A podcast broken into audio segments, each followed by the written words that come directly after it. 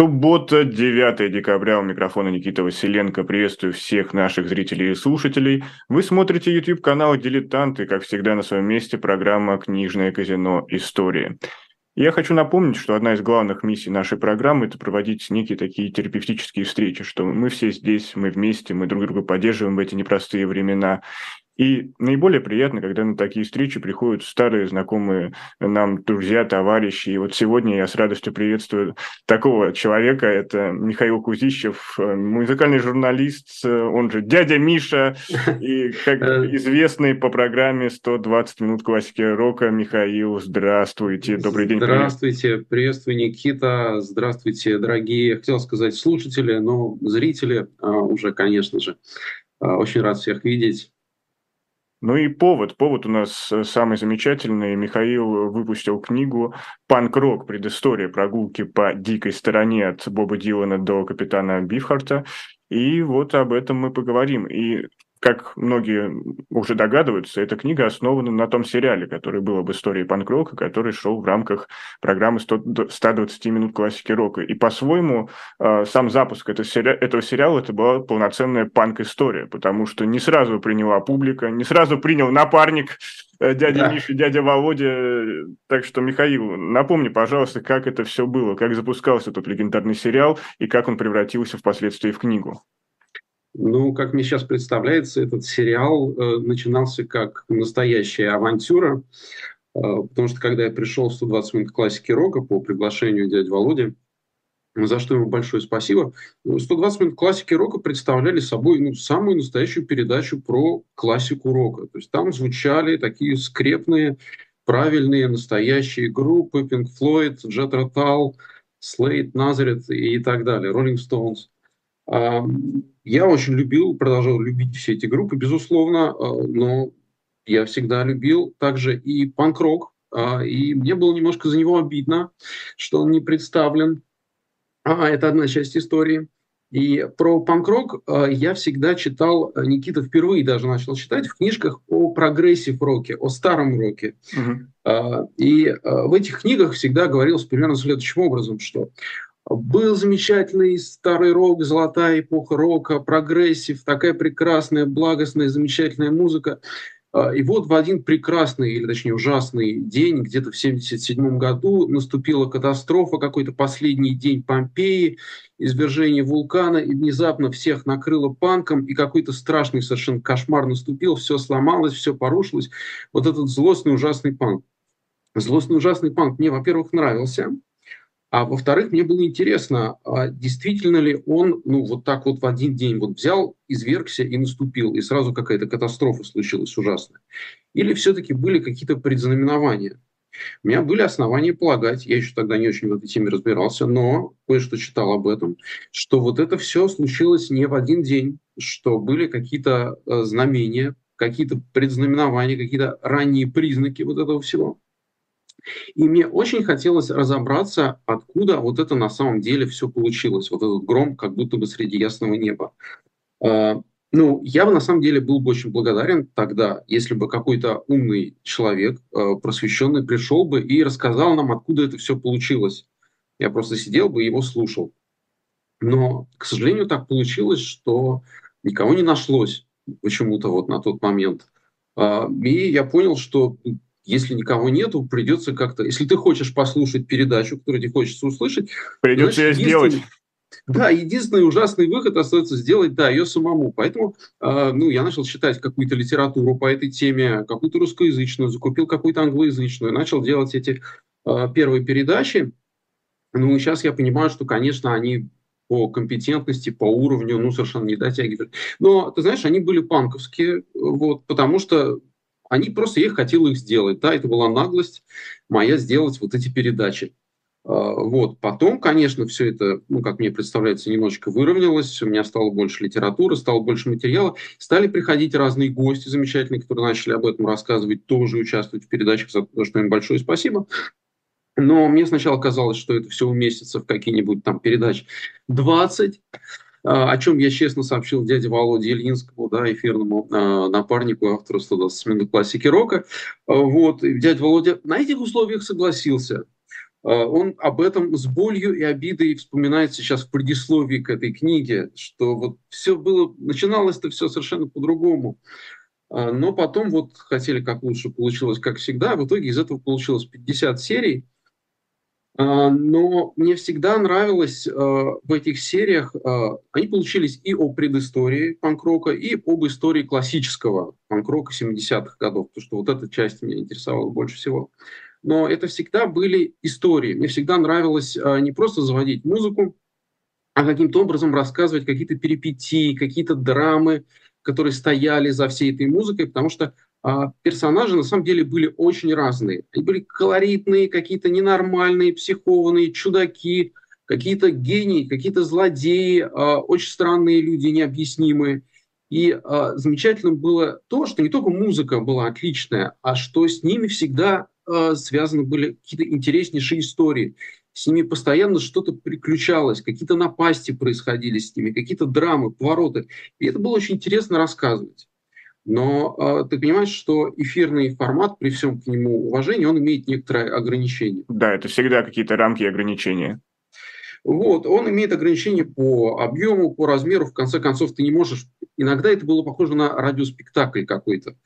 Э, и, э, в общем-то, когда этот сериал закончился, я понял, что огромное количество материала не уместилось в эти передачи. И огромное количество историй не было рассказано так, как вот лучше их рассказать, потому что некоторые истории лучше выглядят в печатном виде. И поэтому у меня с самого начала была мысль из этого потихонечку сделать книгу. Я начал делать эту книгу, я сначала думал, что это все будет быстро, вот, но потом э, перфекционизм э, взял вверх, э, и стало ясно, что эти истории, ну, для того, чтобы они получились как истории с подробностями, подробности не ради самих подробностей, а ради того, чтобы ты мог погрузиться в эту историю, зачитаться и проехать свою остановку. В этом, так сказать, цель автора заключается, чтобы читатель проехал остановку свою. Что это требует большой работы, дополнительного исследования и так далее. И, э, ну, вообще-то говоря, было сложно сочетать одновременно и работу над передачами новыми 120 классики рока, тем более, что не только там панк-рок слава богу, и э, работа над этой книгой. Поэтому я попытался э, некоторое время это делать, понял, что оно не срабатывает, и я это убрал в долгий ящик. И дальше уже, как говорится, не было бы счастья, но несчастье помогло. Сначала коронавирус, когда передача по объективным причинам ушла на перерыв. И, кстати, усилиями дяди Володи она долгое время существовала, за что дядя Володя большой респект. Вот. Но у меня появилась возможность работать, наконец, над этими текстами, и ну, все это начало расширяться, и какой-то, в общем, нездоровый фанатизм. И стало ясно, что это не то, что в две книги не укладывается. Потому что сначала мне хотелось, чтобы это было бы две книги по Англии и по Штатам. А потом стало ясно, что это дробится еще на более мелкие некоторые части – а, и требует дополнительной работы. В итоге я несколько лет над этим работал и а, ну, написал, скажем так, несколько больше материала, чем может вместиться в одну книгу. А, но логически первая часть истории, что из этого получилось, вот она сейчас представлена вниманию читателей. Я очень надеюсь, что она окажется интересной, достаточной для того, чтобы на свет появилась вторая часть и так далее. Потому что это целая история, и очень хотелось бы ее рассказать. Вот здесь как раз хочется поговорить о восприятии панка в массовом сознании, панк-движения, панк-культуры. И, естественно, у многих при слове панк возникает какой-то образ ребят с зелеными ирокезами, которые ведут абсолютно социальный образ жизни, а, плохо играют э, какие-то, не знаю, там, э, не в попад, ноты и все прочее. Просто образ, э, как, как даже в книге сами написали один из примеров хейт-спича, одноклеточной музыки в массовом сознании сознании. А как так получилось? Ведь это действительно многогранный культурный феномен. Почему вот это восприятие выродилось до понимания, что это какой-то вот именно пример одноклеточной музыки? Ну, во-первых, э, даже в том виде, э, как панк-рок э, существует сейчас, я бы все-таки не стал его ни в коей мере называть одноклеточной музыкой. Это такой вот стереотип, который возникает у людей, когда они видят тот образ, который специально направлен на то, чтобы их спровоцировать, и чтобы у них возникло ощущение, что это одноклеточная музыка. На самом деле, э, люди, которые делают эту музыку, Как правило, это люди, обладающие серьезным интеллектом. Просто им нравится э, ну, провоцировать, играть вот такую простую музыку, но она э, отнюдь не тупая сама по себе. Что тот смысл, который э, за ней стоит, он отнюдь не одноклеточный. Это смысловая музыка. Э, другой вопрос, что, естественно, сейчас э, панк-рок превратился э, в музыкальный жанр, еще один музыкальный жанр, в котором есть свои каноны, клише, которым ты, в общем-то, должен следовать. Если ты хочешь играть панк-рок, окей, давай, значит, мы будем с тобой играть панк-рок, значит, как там, значит, давай послушаем образцы жанра и возьмемся. Это неплохо, но это уже музыкальный жанр, это клише. И а, а, вообще-то это печально, а, потому что изначально вся а, панковская идея заключалась в том, чтобы демонстрировать собственную индивидуальность, чтобы говорить о том, что я выделяюсь из толпы, что я не такой, как все вы, что я вот один такой уникальный, я не хочу ни, попадать ни в какое течение. Но в конечном счете оно в течение э, превратилось. В общем-то, так происходит со многими явлениями, да, которые постепенно находят какую-то форму, они стабилизируются, бронзовеют или в бетоне становятся, они вот вырождаются неким образом. И э, вообще-то говоря, эта тема тоже для отдельной книги, для отдельного исследования. Может быть, мне было бы тоже интересно об этом поговорить и написать. Это тоже часть истории. Но когда все это начиналось, безусловно, это было про индивидуальность, про непохожесть на других. И это, конечно, Никита, моя большая боль э, и печаль, потому что вот тоже делаешь какой-то анонс этой панк-книги, и mm-hmm. ты получаешь комментарий, ну хорошо, там, дядя Миш, надеюсь, ты не мылся уже неделю, ты покрасил волосы в зеленый цвет, вот, чтобы, ну, походить на героев своей книги. Нет.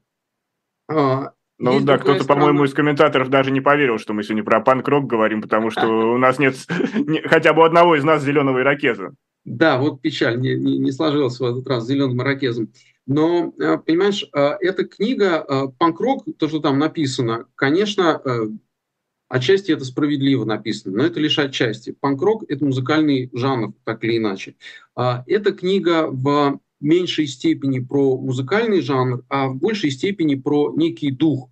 То есть там слово «предыстория», которое ну, издательство не слишком большими буквами поставило, оно все-таки имеет большое значение. То есть эта книга а, больше про тот дух, про тот настрой, attitude, английское слово, который вдохновлял как раз, безусловно, вот тех музыкантов, которые начали уже играть то, что называется панк-роком в чистом виде.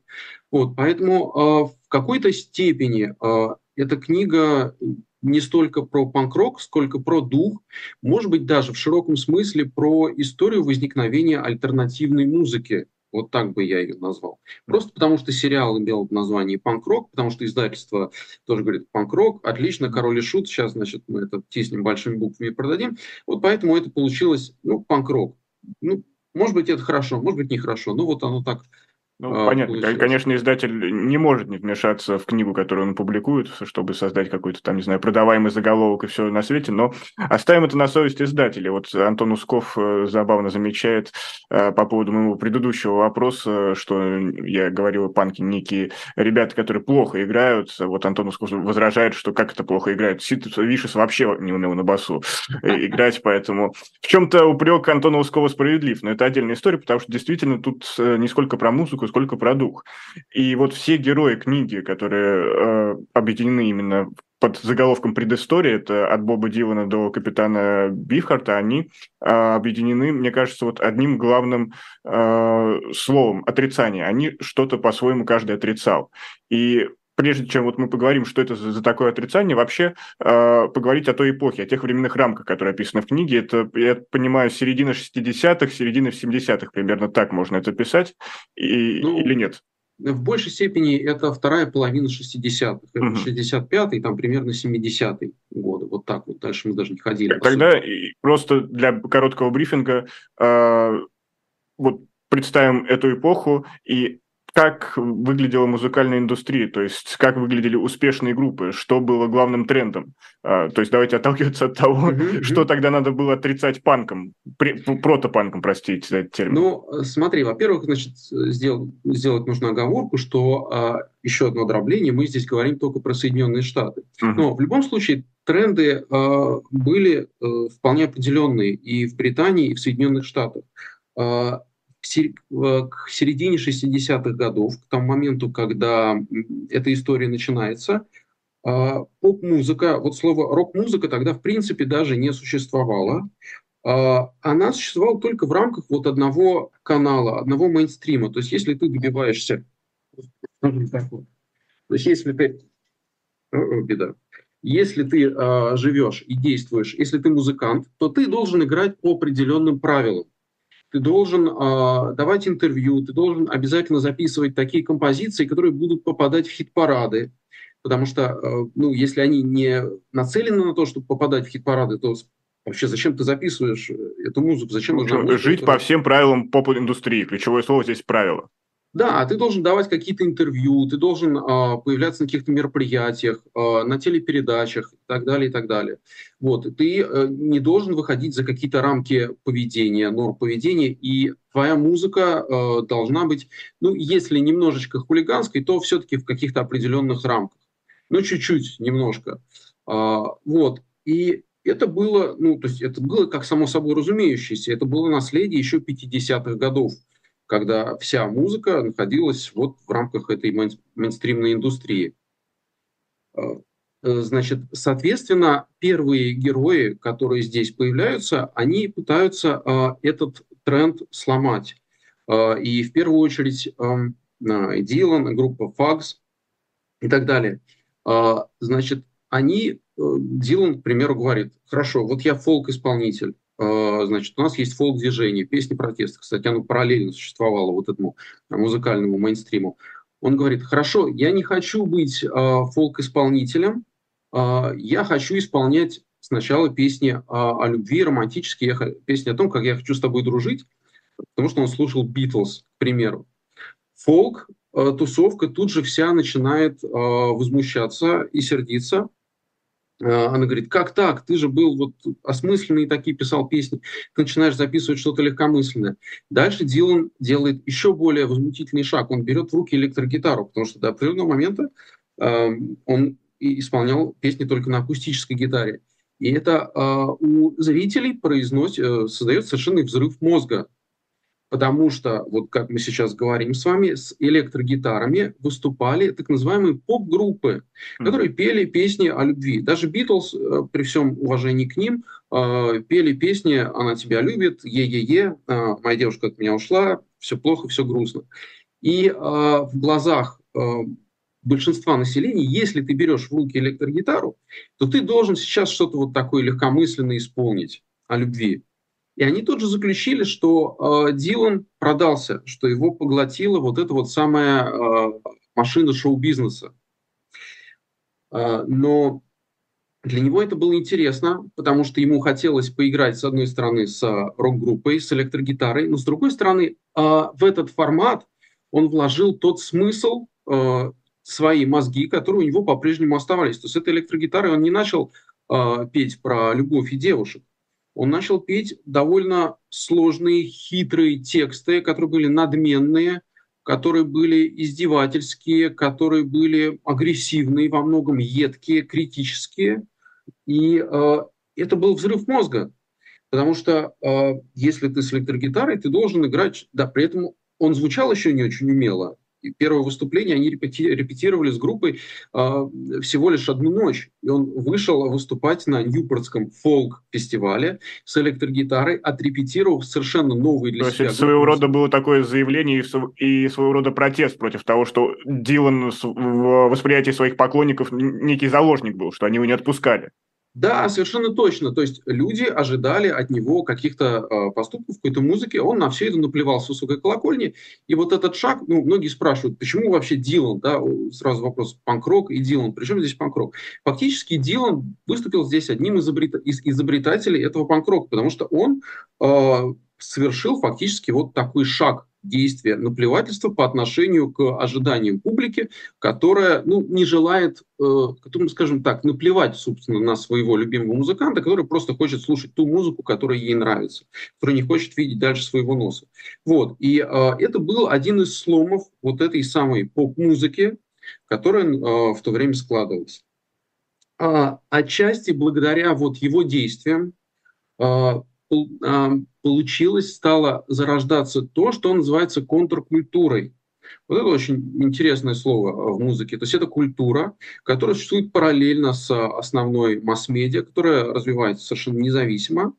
И э, Дилан был одним из тех деятелей, которые вот эту вот контркультуру запустил. Я, я, я а. боюсь, что у наших зрителей, нашей аудитории сейчас, кто не подготовился, произойдет какой-то диссонанс, как-то Дилан и контркультура, вот прям не умещается в одном предложении. Ну, а, в, общем, в общем-то, все так, потому что э, фактически вот этот слом, он организовал вот этот слом поп-музыки. Он сказал, что поп-музыка может быть осмысленной, что она может говорить э, о каких-то современных вещах, о каких-то современных проблемах, не только о любви, о девушке, которая ушла. Да, он, она может говорить о каких-то альтернативных совершенно вещах, которые связаны были там с жизнью современной молодежи э, в то время. Дилан очень быстро ушел от этого. На него тут же навесили, э, Никита, тут же навесили ярлык, вот ты лидер, все, ты теперь возглавляешь наше новое движение, к черту вот этот фолк-протест. Ты вот сейчас, фактически из него пытались сделать лидера хиппи, которые в то время зарождали. Еще слова такого в полной мере не было. Да, но, опять же, будучи Диланом, а, послал это все куда подальше и ушел совершенно в другие степи. Но он оставил за собой то, что стало называться контркультурой и движением хиппи отчасти – и э, если мы говорим с вами, возвращаемся о том, что собой представляла музыкальная сцена дальше, в то время, то на сцену, на смену этой поп-музыки с ранними Битлз, ранними Rolling Stones, Beach Boys, э, пришла вот эта музыкальная контркультура с хиппи, с психоделическим роком, э, Джефферсон Airplane, Grateful Dead, Pink Floyd в Англии и так далее. То есть это фактически была такая контркультурная музыка, э, альтернативная в чем-то, но она, опять же, быстро стала мейнстримом. Она стала мейнстримом рок-музыки, да, потому что э, это была повестка дня, естественно. Антивоенная против войны во Вьетнаме, за мир, за любовь, за э, борьбу, за права меньшинств. А как происходит вот это, э, вот это, не знаю, переход в мейнстрим? Это связано в том числе и с коммерциализацией излишней, или, или как, как это происходит? А, ну, а, это происходит а, в связи с тем, что слушатель популярной музыки начинает взрослеть. Э, все же говорят про бэби-бумеров, да, это было поколение. Когда им было лет, например, там 11, 12, 13, они слушали Битлз и про то, как девушка от них ушла, это было все актуально. По мере того, как эта аудитория начинает взрослеть, и сознание общественно начинает взрослеть, то э, музыка, э, простая поп-музыка, она становится э, неинтересной. Вот э, в период 65-66 произошло очень интересное разделение. Э, мейнстримная поп-музыка пошла своим путем, в хит-парадах по-прежнему продолжала появляться большое количество эстрадных исполнителей, а многих из которых сейчас никто не вспомнит. Это когда в 1966 году Энгельберт Хампердинг возглавил хит-парад и подвинул Битлз на второе место, это чтобы мы понимали, да, как говорим, Битлз, там, вот это, да, они всех там делали. Нет, а, в то время а, в хит-парадах по-прежнему царила поп-музыка, мейнстрим, эстрадная музыка, но от нее отпочковалась музыка, ну, которую можно назвать э, психоделическим роком, которую, в принципе, можно назвать роком на самом деле это будет правильнее назвать. Иногда она попадала в хит-парады, иногда она не попадала в хит-парады, но она имела большущую э, народную популярность среди молодежи, среди продвинутой молодежи, среди определенных кругов хиппи, э, которые ею, так сказать, заслуж... заслушивались. Это были фестивали, как мы все знаем, да, на которые все ходили. Вусток из них самый известный был. Э, и это было абсолютно значимое социальное явление. При этом э, далеко не все из этих исполнителей могли возглавить хит-парад. Они могли не продавать большого числа пластинок. Конечно, коммерциализация отчасти происходила, потому что быстро появились лейблы, которые говорили, о, класс, это то, на чем мы можем сейчас зарабатывать. Давайте скорее подписывать эти группы. Они начали их подписывать, эти группы начали выпускать пластинки, но э, по поводу коммерциализации этой музыки в такой степени ее не происходило, потому что это очень классно. Никто из этих менеджеров и продюсеров не знал, что с этой музыкой делать, и нужно ли с ней что-то делать. Поэтому, как правило, они просто загоняли этих лохматых музыкантов в студию, которые что-то там записывали, да, за пультом сидели какие-то взрослые совершенно дядьки там с пузом, да, и менеджеры и прочее. И они говорят, ну, ладно, мы не очень это понимаем, но мы видим, что это пользуется популярностью, поэтому давайте мы не будем этому ну, То есть они просто... по принципу выстрелит, не выстрелит, как, не знаю, как поставить на зеро в казино. Ну, отчасти да, но оно не могло не выстрелить, потому что э, эта музыка была, что называется, на социальном острие. Это был такой тренд молодежный. И многие, э, ну, отчасти это было искренне, были те, кто на этом хайповал, да, были какие-то, появилась куча каких-то прихлебателей, которые пытались тоже из себя изобразить психоделию, это было там, поветрие и так далее. Но в каком-то смысле это такой тоже своеобразный мейнстрим, получился а, второй половины 60-х годов, который очень тесно был связан с хиппи-идеологией, а, с идеологией мира, любви, дружбы, веры в лучшее, прогресс. Это 60-е, все, собственно, об этом очень много а, написано. Я не, не знаю, э, расскажем ли мы нашим зрителям сегодня и слушателям в том числе, как э, группа The Fax э, смогла поднять Пентагон и заставить его левитировать. Это, мне кажется, лучше пусть узнают уже из книги благодарная аудитория. Да, это легендарная история, легендарная да, Поэтому акция. сохраним немножечко в секрете. А сейчас я просто хочу напомнить, что в гостях сегодня Михаил Кузищев, дядя Миша. В центре внимания его книга «Панк-рок. Предыстория. Прогулки по дикой стороне от Боба Дилана до капитана Бифхарта. И мы сейчас сделаем небольшую паузу. Это программа «Книжное казино истории». Поддержите нас лайками, прежде чем мы уйдем на рекламу, а потом а, действительно мы вернемся уже во второй части и продолжим наш разговор.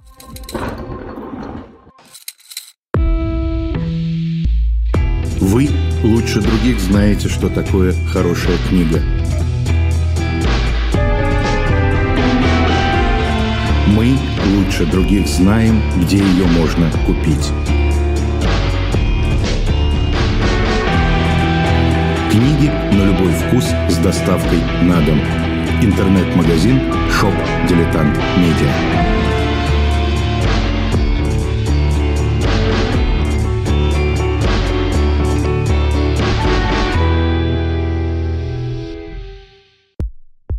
У нас есть парадоксальная ситуация.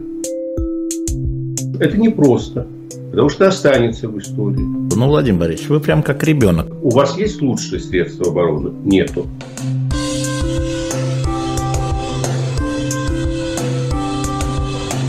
Мы же не живем в России просто так. У нас всегда должна быть какая-то миссия, ради которой можно сдохнуть. Это вообще вот кто доказал? Бжезинский. Продолжается программа «Книжное казино. Истории». Микрофона Никита Василенко. Сегодня у нас дядя Миша Михаил Кузищев э, со своей книгой «Панк-рок. Предыстория прогулки по э, дикой стороне». Я напомню, что всячески призываю вас э, поддержать нас лайками, поделиться этой трансляцией с друзьями. Или, например, зайти в магазин shop.diletant.media. Да, вот, например, наша зрительница Стрела пишет, что панки отрицают рекламу, но, э, к счастью, к сожалению, реклама – это основное топливо эфиров «Дилетанта» и «Живого гвоздя», и поэтому, если вы хотите, чтобы мы продолжали работу, э, пожалуйста, зайдите в магазин shop.diletant.media, и помимо книг, э, которые там всегда в большом ассортименте, в большом количестве, в, ra- в разных наименованиях и, не знаю, там много-много всего вы можете найти, но я сегодня призываю обратить ваше внимание на особый лот. Это виниловые пластинки, которые нам предоставил Юрий Шевчук со своим автографом. И это настоящий подарок э, накануне Нового года. Поэтому не пропустите, пока они есть. Их очень мало. И я вот сам уже, не знаю, начинаю э, почесывать свои руки. Но первую очередь для нашей аудитории это все предоставлено. Ну а мы продолжаем наш разговор, и мы уже действительно разобрались, как э, Боб Дилан э, стал в авангарде контркультуры, как он, по, сути, по сути, как знаете, декабристы разбудили Герцена, а Боб Дилан разбудил панков. А, вот примерно так же. Но про группу The Fags мы не будем пока выдавать всех секретов, э, по крайней мере, про главному сюжету, который уже анонсировал о том, как ребятам буквально удалось поднять Пентагон, а, оторвать его от фундамента. Но, среди прочего, там много других замечательных групп в вашей книге перечислены, в твоей книге. А, The Gods, The Velvet Underground, Modern Lovers, и, ну, собственно, сам капитан Бифхард со своей волшебной группой. И все-таки что их всех объединяет? Почему они оказались под одной обложкой в контексте предыстории панк-рока? Ну, э, я здесь э, полностью соглашусь с твоим тезисом, Никита, что их объединяло их а, несогласие и как раз нежелание действовать по тем правилам мейнстрима, о которых мы вот перед рекламой очень подробно поговорили, даже чем просто подробнее, чем про самих героев книги.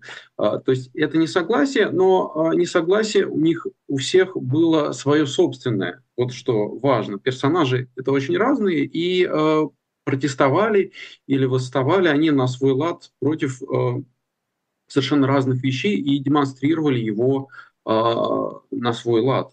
Э, Дилан, да, как мы сказали, он восставал против э, своего амплуа фолк-сингера и против э, фолк-песен протеста. Группа Gods не имела особых политических убеждений, но она просто пыталась играть крайне неумелую музыку. То есть э, они создали э, альбом, или даже несколько альбомов, которые до сих пор называются самыми худшими, самыми неумелыми альбомами э, в истории человечества. То есть они э, восставали против идей того, что э, музыка должна играться профессиональными, специально обученными в условиях специальных музыкантами. Modern Lovers э, на свой лад, э, во-первых, они были продолжателями дела Velvet Underground, о чем в книжке тоже э, написано. Э, они вообще интереснейшую исповедовали философию. Во времена хиппи, которые говорили, что э, давайте э, отречемся от идеалов взрослых, молодежь должна взять власть в свои руки, нужно устроить молодежную революцию и так далее, и так далее. Э, Modern Lovers говорили, давайте будем уважать взрослых, давайте будем вести здоровый образ жизни. Это правда, давайте... по тем временам панк пойти против течения.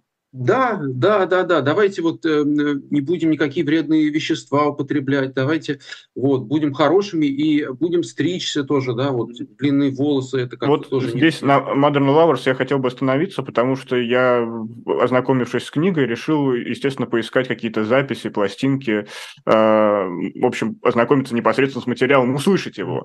И Modern Lovers, как оказалось, может быть, я что-то путаю, нет альбомов, нет альбомов полноценных LP, э, то есть по сути, а, есть какие-то сборники, есть какие-то, не знаю, бутлиги, можно, если так корректно назвать, но нет полноценных альбомов. И почему вот Modern Lovers при всей вот этой попытке, а, не знаю, следовать против течения хиппи, но при этом оказаться вроде бы, как это правильно сказать, открытыми для старого мира, они оказались э, в какой-то степени не, в небытие, то есть они не встретили должной поддержки со стороны тех же людей, которые проповедовали те же ценности.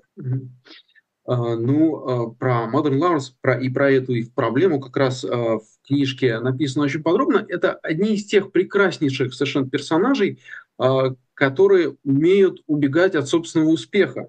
То есть это тоже классно, мне вот тоже нравится в некоторых из этих людей. То есть объективно у Modern Lovers были отличнейшие предложения со стороны фирм звукозаписи, самых солидных. Разные фирмы звукозаписи даже конкуренцию сражались за эту группу между собой. А, но а, Modern Lovers удивительным образом а, от всего этого сумели убегать. То есть они были очень задумчивой группой, нерешительной, которые очень долго думали, ну как же так, вот подписание контракта – это такая серьезная вещь. Нам предлагают контракт, давайте мы еще немножко подумаем, а может быть какой-то еще будет э, другой контракт. А вот эта фирма, ну, она какая-то слишком, слишком капиталистическая, слишком похожа на каких-то акул шоу-бизнеса. А вот этот менеджер, которого нам предложили, а, ну, он мало читает книг, Мы хотим, чтобы с нами работал тот менеджер, который начитанный, с которым можно поговорить о разных каких-то интересных вещах. А что это? Это какой-то бизнесмен. Разве бизнесмен сможет вообще нашу загадочную душу понять? А, и в итоге очень а, вот эта усиливающаяся странность, усиливающаяся такая специфичность взглядов, подхода к шоу-бизнесу, потому что лидер а, группы Джонатан Ричмонд в конечном счете он предвосхитил идеи Греты Тунберг. Он mm-hmm. сказал, что вообще электрическую музыку не очень хорошо играть, потому что она на экологию планеты влияет плохо что вообще вот усиливается расход электроэнергии, да, электростанции сжигают больше топлива, загрязняется атмосфера. Все это не очень хорошо. И вообще громкая музыка – это плохо. Вот он играл долгое время громкую музыку, а, и в тот момент, когда уже почти группа была готова записать вот этот свой первый альбом, которого не случилось, а, он говорит, слушайте, ребят, ну слишком громко, ну у людей будут болеть уши, давайте вот потише немножко будем играть. И они его уговаривали, да, мы общались с басистом группы Эрни Бруксом. Он говорит, Джонатан, ну, пожалуйста, давай мы вот эти песни по-старому запишем, все-таки погромче, да, ну, люди любят же эти песни. А потом уже будем тихо играть, акустически там и так далее. И только на таких условиях они его уговорили записать альбом. Но там все равно была куча перипетий, потому что с этими музыкантами никогда ничего не происходит как следует. С ними все время какие-то случаются э, катавасии. И в итоге действительно э, при жизни группы ни одного альбома не вышло. Ну, есть посмертные альбомы, на которых можно послушать Modern Lovers того самого образца. Э, ну, это, конечно, здорово. Вот это еще одни из э, отрицателей. Да, ну был... вот да, я прервал, там еще осталось несколько команд, да, да, да, которых да, да, хочется да. сказать. Э, был совершенно прекрасный капитан Бифхард, э, у которого э, вообще фантастическая история. У него вся биография в целом фантастическая, но я попытался рассказать историю создания его легендарного альбома «Траут Маск Реплика», который вышел в 1969 году и который считается, с одной стороны, одним из самых культовых, легендарных альбомов в истории рок-музыки, но с другой стороны, одним из самых неслушабельных одним из самых трудных для восприятия альбомов сегодня. А, потому что а, капитан Бифхард, который ну, когда-то был просто а, мальчиком, который э, был очень застенчивым, который запирался в комнате, лепил зверюшек из пластилина и вообще боялся как-то выходить в народ. Да, потом он увлекся музыкой, но он любил слушать музыку, но у него не было чувства ритма. Или чувство ритма, которое у него было, оно не совпадало с представлениями о ритме, которые были приняты в популярной музыке. Он очень хотел играть э, в группах, которые начали появляться, но он не умел с ними взаимодействовать, он не умел попадать в ритм, он не умел слушать их музыку. А если ты приходишь в группу, все-таки ты должен играть вместе с группой. Но постепенно набирая уверенность в себе, э, он сделал так, что ему не пришлось играть вместе с группой, а группа играла вместе с ним. И его трансформация от довольно от мощного, сердитого, злого ритма блюза, но по сути традиционного, с обычными ритмами, вполне слушабельного, а, постепенно а, в нечто, в какое-то нагромождение ритмов, а, параллельных каких-то музыкальных партий, которые очень тяжело воспринимаются. Он шел к этому постепенно, и он вылепливал эту музыку точно так же, как вот когда-то в детстве он лепил зверюшек он выдавил постепенно одного за другим музыкантов из начальной группы Magic Band. И он в конечном счете в рамках группы организовал свою собственную тиранию, свой собственный тоталитарный режим. Он запер музыкантов в доме, практически не давая им выходить из дома, не давая им встречаться с девушками или ходить в кино. Они даже питаться как следует не могли. Все, что они делали, они только репетировали и спали.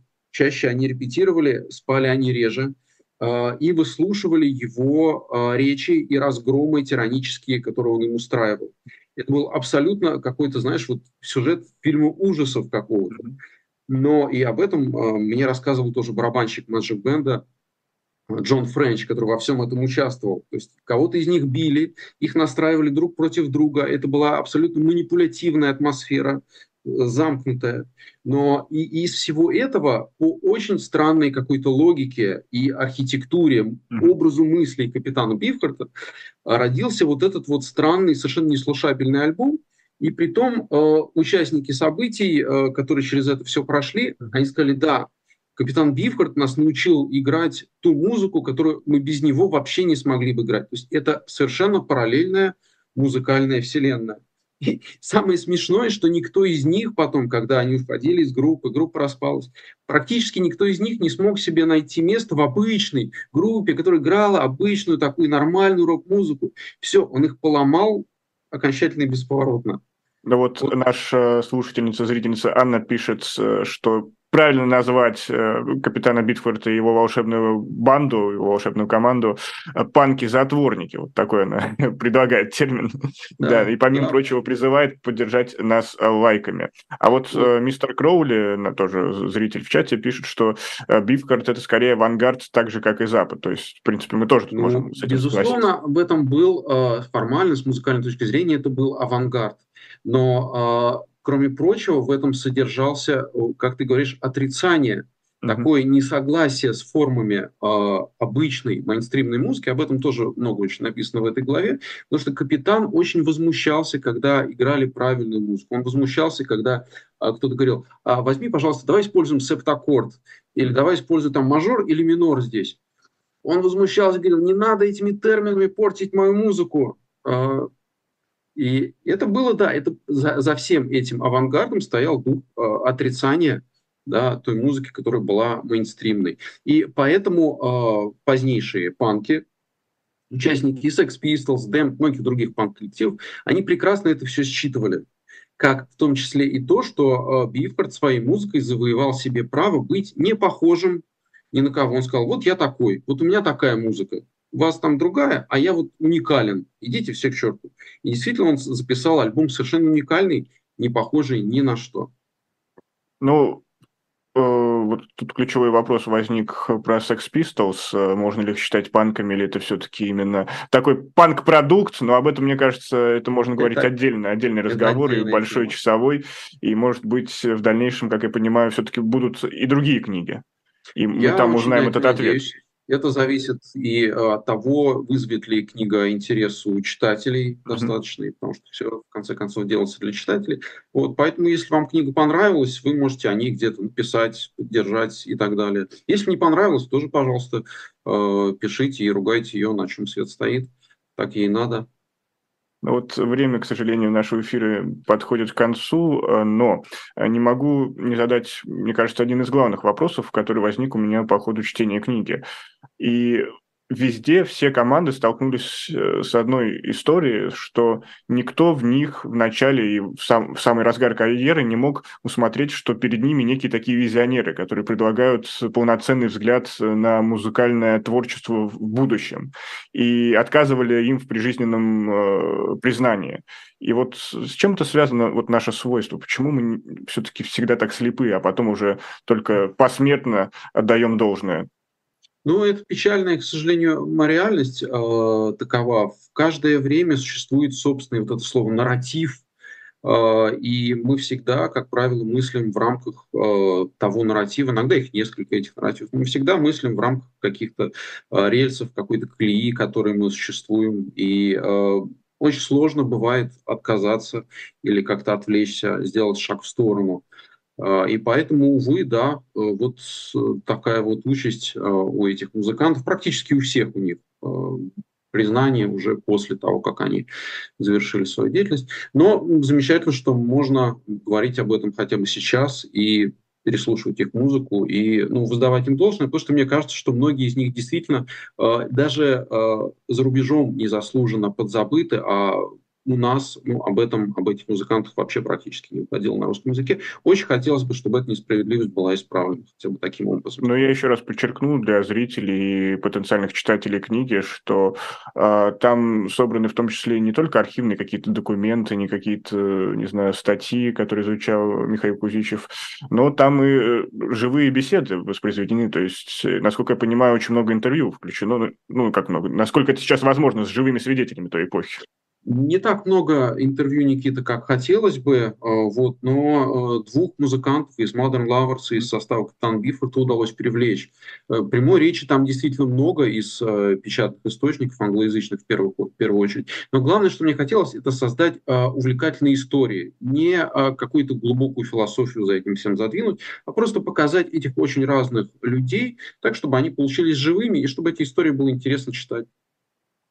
Михаил Кузищев э, с премьерой, поздравляю, панкрок, предыстория прогулки по дикой стороне. Книга вышла в издательстве АСТ, если ничего не путаю, да, и уже доступна на прилавках. Скоро появится электронная версия на Литрес, следите за анонсами. Ну и еще раз поддержите нас лайками, и я надеюсь, что э, еще увидимся уже с новым хорошим поводом, с новыми книгами, да, или просто так. Михаил, спасибо большое. Спасибо, друзья, спасибо, Никита. До новых встреч. Всего самого доброго. Ну а мы двигаемся дальше. Сейчас к нам потихоньку подкрадывается Николай Александров со своим обзором книжечек. Я напомню, что для тех, кто пропустил в прошлом выпуске, Николай Александров рассказал нам о Букере, и там у нас прям очень-очень подробный разбор всех э, пяти номинантов, кто оказался в шорт-листе. Это 40-минутный разбор, и здесь э, я прям всячески рекомендую посмотреть, потому что книги во многом переведены только на э, разные языки, но не на русский, не на русский, и существуют а, пока только на своих языках оригиналы и прочих каких-то других языках, и здесь мы увы, можем только узнавать какие-то подробности о том, что читает э, другая западная аудитория из рассказов, в том числе в рамках обзора программы книжечек. И вот я вижу, что Николай Александров потихоньку подключается к нам прям э, в пути, что весьма очень приятно, что Ник... Никол... Николай уже с нами, насколько я слышу. Николай, приветствую. А нет, нет голоса, нет голоса сейчас. Э, Николай, не слышим, к сожалению. Э, что-то что с микрофоном не то. А, просьба большая попробовать включить микрофон или переподключиться, потому что, э, к сожалению, сейчас у нас, как шутил наш коллега, общий коллега Анатолий Ермолин, самая слабая часть разведки – это связь. И, к сожалению, вот в данном случае нас подводит не то чтобы сама связь, но вот а, к сожалению, отсутствие звука, отсутствие звука со стороны Николая Александрова. А, поэтому очень хочется его услышать, потому что действительно обзоры, обзоры Николая Александрова и книжечки – это э, большой праздник в рамках нашего эфира, и это та самая терапия, которая возвращает нас к тому, о чем я сегодня начал, к встрече со старыми добрыми друзьями, которые помогают нам, а, помогают нам вспоминать те какие-то доб- добрые времена и как- как-то понимать, что мы все вместе и все, все этот мрак э, переживем. А, и здесь, э, к сожалению, пока у нас а, нет, нет э, связи, а, и поэтому я очень надеюсь, что она восстановится. И сейчас Сейчас я попрошу нашу студию, хотя нет, нет, нет, э, не надо отключать. А давайте попробуем э, э, что, сообщить Николаю, что вот мы его не слышим. Николай, надеюсь, это, это сообщение дойдет, потому что, а, потому что вот прям не слышно, не слышно.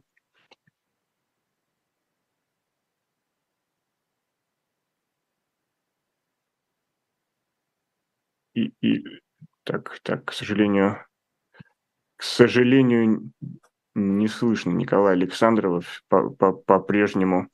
И здесь э, мы пытаемся найти решение.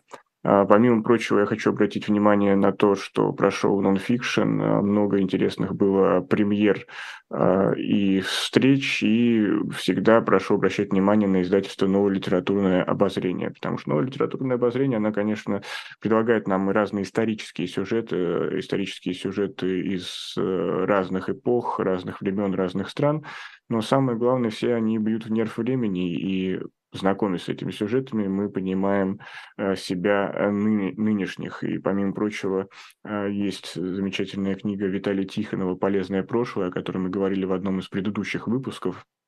И там открываются многие ответы на то, как сталинское восприятие истории во многом стало бомбой замедленного действия в нашем в нашем, нашей реальности А, я имею в виду, что действительно попытка как-то переписать те или иные сюжеты, их восприятие, и, или, например, э, создать определенный миф вокруг той или иной исторической персоны, сегодня возрождает какое-то количество больших споров, которые без того на фоне жуткой поляризации и атомизации нашего общества а, и, и так у нас много проблем, а тут еще вот, вот эти ценностные во многом даже споры начинают а, влиять, э, влиять на нашу реальность. И во многом вот это, как я сказал ранее, а, мину замедленного действия э, поставила э, сталинская наука, сталинский подход к восприятию истории.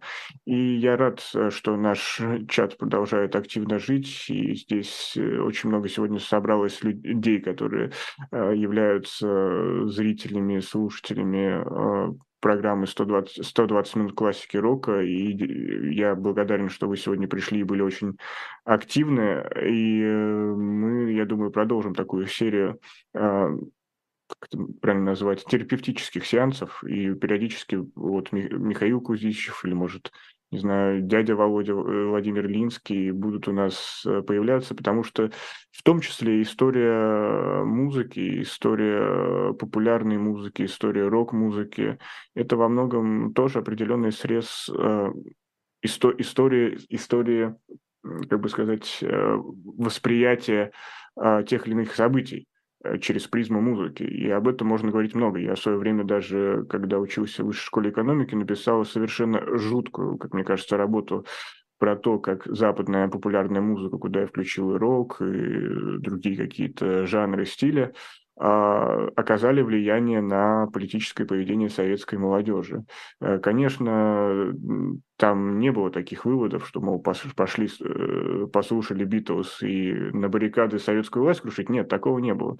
Э, но одно из важных, одно из важных, скажем так, исследовательских исследовательских выводов, которые я обнаружил, что люди, которые слушали в свое время а, в 70-е, 80-е, 60-е западную музыку, они были более транспарентны тем демократическим переменам. То есть э, они действительно а, выступали за перемены и им хотелось перемен. Конечно, это может быть э, сова на глобус, как говорится, но э, определенный вывод этот возник. А насколько, э, например, факт политического участия и э, прослушивания западной музыки э, влияли друг на друга, ну, здесь, э, к сожалению, э, я выводов точных сделать не смог, даже с помощью каких-то больших аналитических инструментов.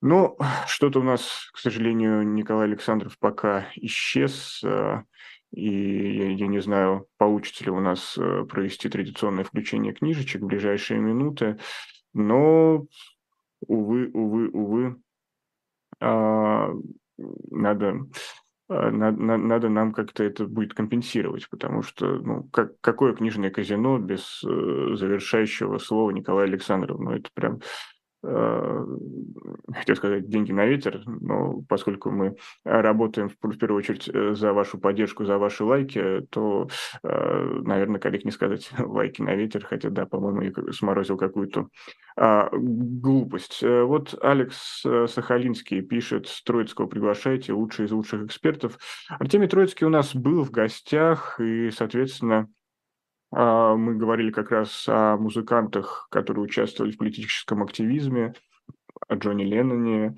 а, например, в том числе, и в том числе проводили параллели с нынешней реальностью, когда а, отечественные музыканты пытаются как-то как-то, не знаю, оказывать влияние, поддержку на разные политические кампании. И, к сожалению, выводы были неутешительны, но об этом всем вы можете посмотреть э, сами в эфире книжного казино с Артемием Троицким. Ну и действительно будет э, повод э, чаще его звать. И да, вот Денис пишет, Никита, ты теперь нам должен. Действительно, после всего того, что я наговорил, я уже сегодня должен буду многое. А, и, конечно, мы продолжим наши э, встречи, я еще раз повторюсь, с теми, кто а, в свое время составлял большую семью «Эхо». Это наиболее, мне кажется, теплые и радостные эфирные встречи. Но и в моих планах до конца года привести еще несколько авторов, которые прогремели за последнее время и тоже являются некого рода терапевтами для нашей аудитории. И следите за анонсами, в том числе в моем телеграм-канале «Книги вокруг». Это можете найти в телеграм, в том числе через хэштег Book'n'Roll. Ну и подписывайтесь на телеграм-канал сегодняшнего нашего гостя Михаила Кузищева «Записки зануды». Много всего интересного о мире музыки, об истории музыки, той самой музыки, которую мы так любим. И здесь я только приветствую вашу всяческую поддержку телеграм-канала Михаила Кузищева. Но, к сожалению, к сожалению, сегодня у нас не получится уже провести программу книжечки. Что ж, попытка засчитана, но Увы, мы в другой раз, в другой раз встретимся с Николаем Александровым. А для тех, кого не хвати... кому не хватило Николая Александрова, я напомню, у него есть свой YouTube-канал, на который всячески призываю подписаться. Ну или посмотрите вот э, прошлое книжное казино, где мы почти час говорили о шорт-листе книжной премии Букер, и здесь э, это, это очень хорошая а, обзорная составляющая нашего эфира. Давно такого не было, поэтому всячески призываю найти этот эфир. Ну а сегодня, сегодня мы уже заканчиваем. Три часа. Я передаю слово Ольге Журавлевой и Живому Гвоздю, но а тем, кто был с нами сегодня в программе «Книжное казино», а, я говорю спасибо, желаю всего самого доброго. Впереди новогодние праздники, но мы еще обязательно до них встретимся. А пока берегите себя и своих э, близких, и